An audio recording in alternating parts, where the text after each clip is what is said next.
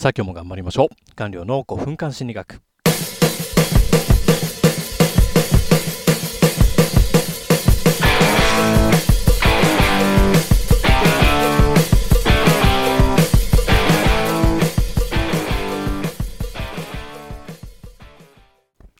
い、どうもこんにちは。えー、Kindle 書籍作家の顔料です。で、今日話します内容が、なぜ完璧を目指してはいけないのかというテーマでお話をしていきます。で、この完璧を目指さない方が幸せになれるよとか、で完璧を目指すとメンタル病むよとかっていう啓発をですね、ツイッターとかでもあのする人が増えてきたなという印象があります。で、あの、まあ、それに関しては間違ってはないと思うんですけども、その具体的に、あの、どう完璧を目指さないのかっていう具体的な方法論について踏み込んでいるものが少ないなと思いますので、この5分間であの解説していければいいなと思います。で僕自身もですね、この完璧に陥って、完璧主義に陥って、よく失敗するたちでしたので、自戒を込めてちょっと3つお話ししようと思います。で、この完璧を目指すとダメな理由1つ目っていうのが、365日自己肯定感が下がり続けるから。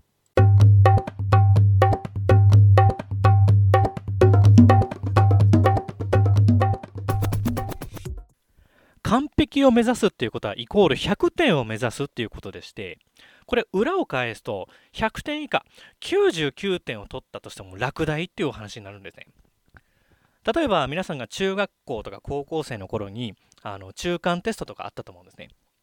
で中間テストの赤点のラインって大体35点とか40点ぐらいだったと思うんですけれども、あのー、この場合でいくと完璧主義に陥ると99点取ったとしても赤点になってしまうんですね。そんな無茶苦茶な話ってないじゃないですか。もう諸葛亮孔明でも落第するぜっていうお話になりますので、例えばこういった場合、完璧主義に陥る場合っていうのは、例えばその仕事のラインを区切った方がいいです。例えば4つの仕事が今日あるとしましょう。あの朝のスピーチをやらなくちゃいけないと、あとはそのプレゼンをしなくちゃいけない。で、営業のアポを取んなくちゃいけない。で、その後営業の数字を実際にあのアポに行って取りに行くっていうお話があった時にですね、例えばこの4つの中で言ったら、今日はプレゼント営業さえうまくいけば今日はいいやっていうふうにラインを引いておくといいです、具体的に。そうすると、まあ、最悪プレゼン、プレゼンじゃないや、そのまあスピーチとか、そのアポ取れなかったとしても、まあ、営業の数字が上がって、プレゼンもうまくいけばそれでいいやっていうふうに、50点でいいっていうふうにラインを引いておくと、でそれを毎日毎日続けてると、その体に脳が慣れていきますので、まあ、50点でも OK なんだなっていうふうに脳がだんだん覚えてきてくれますので、あのそんなふうにしてラインを引いてやってみるといいんじゃないかなと思います。では、えー、と2つ目ですね。完璧を目指すとダメな理由の2つ目が、仕事がハイパー遅くなる。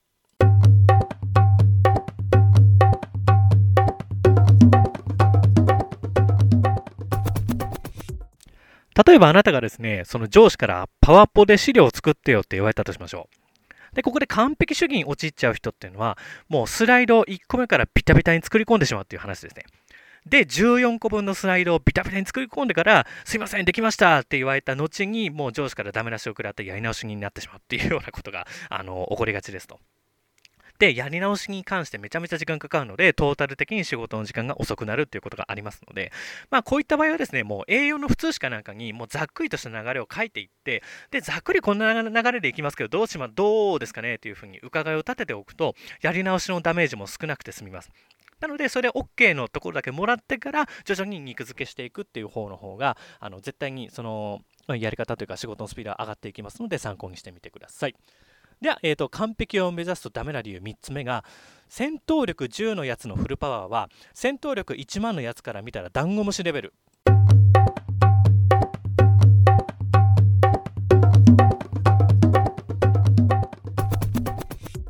これ言わずもがなドラゴンボールの例えになるんですけれども、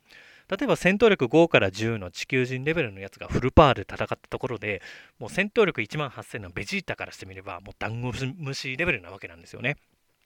例えばこれ、あの現実世界にも当てはまりまして、ブログだとか YouTube だとかで情報発信活動を頑張ってる人ってめちゃくちゃいっぱいいると思うんですけれども、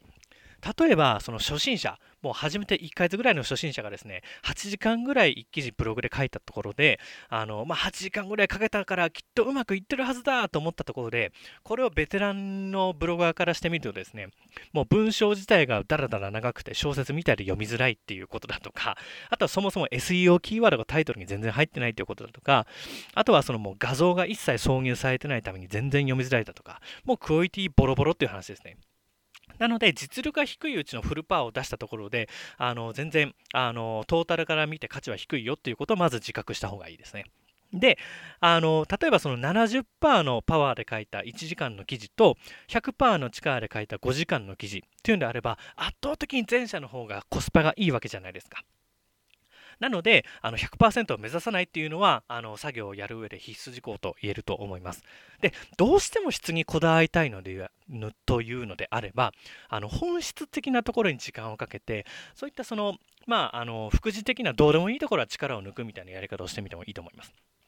例えばブログの記事っていうんであればあのこだわる時間かけるのであればこれは他の人から見て読んで面白いのかだとかためになるのかっていうことだとかこれはクリックされやすいタイトルなのかっていうところに時間をかけてそのま画像だとか装飾だとかあの CSS がどうのこうのみたいなことに関してはもう全く時間をかける必要がないという話ですね、まあ、そういったところに時間をかけたところでアクセスが伸びるわけではないのでなのでそういった本質的なところに時間をかけるっていう癖をつけた方がいいと思います